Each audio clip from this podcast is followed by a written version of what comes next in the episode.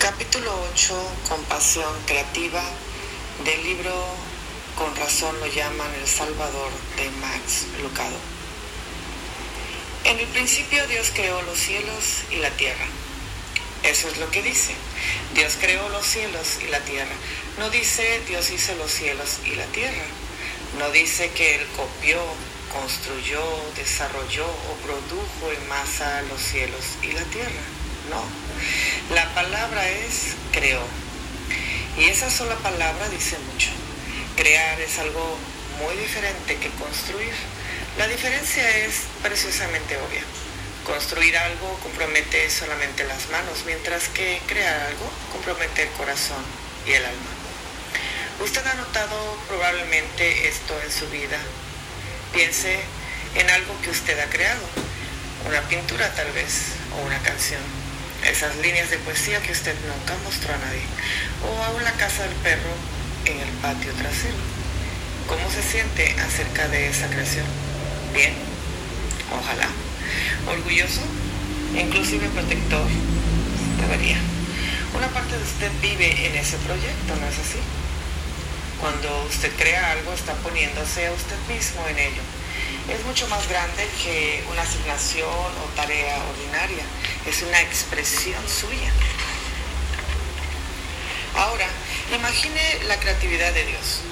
De todo lo que nosotros no sabemos acerca de la creación, hay una cosa que nosotros sí sabemos. Él lo hizo con una sonrisa. Él debe haber tenido una especie de estallido creativo, pintar las rayas en la cebra, colgar las estrellas en el cielo, poner el oro en la caída del sol. Qué creatividad, ¿no? Estirar el cuello de la jirafa, poner la trepidación en las alas del pájaro burlón, poner la risa en la hiena. ¿Qué tiempo tuvo él? Como un carpintero silbador en su taller, amó cada parte de eso se puso a sí mismo en el trabajo.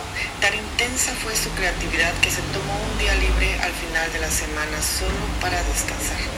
Y luego, como final de un brillante acto, hizo al hombre. Con su típica sagacidad creativa comenzó con un montón de polvo sin ninguna utilidad y terminó con una invalorable especie llamada ser humano.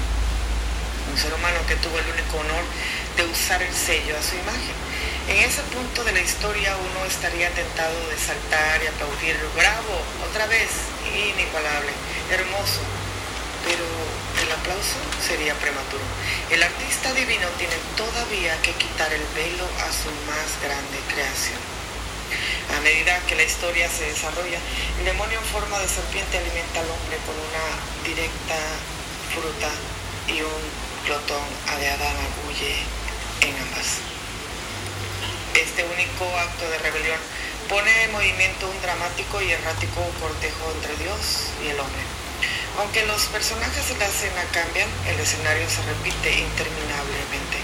Dios, todavía el creador apasionado, favorece a su creación. El hombre, la creación, alternativamente llega en arrepentimiento y corre en rebelión. Es dentro de este simple escrito que la creatividad de Dios florece si usted pensó que él era imaginativo con el mar y con las estrellas, solo espérese a ver lo que hace para conseguir que su creación lo escuche. Por ejemplo, una mujer de 90 años queda embarazada. Una mujer se convierte en sal. Una inundación cubre la tierra. Un arbusto arde pero no se quema. El mar rojo se abre en dos. Las murallas de Jericó caen. Desde el cielo llueve fuego.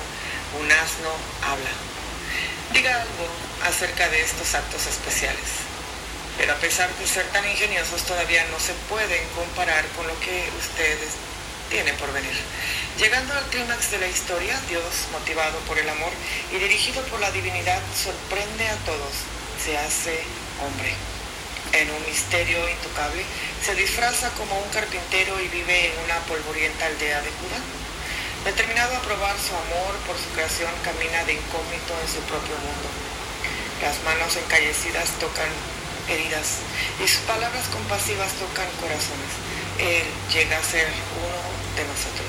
¿Ha visto alguna vez tal determinación?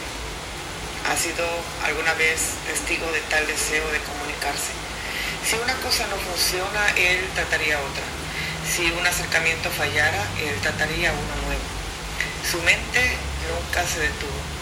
Dios, habiendo hablado muchas veces y de muchas maneras, escribe el autor en Hebreos, en estos postreros días nos ha hablado por el Hijo.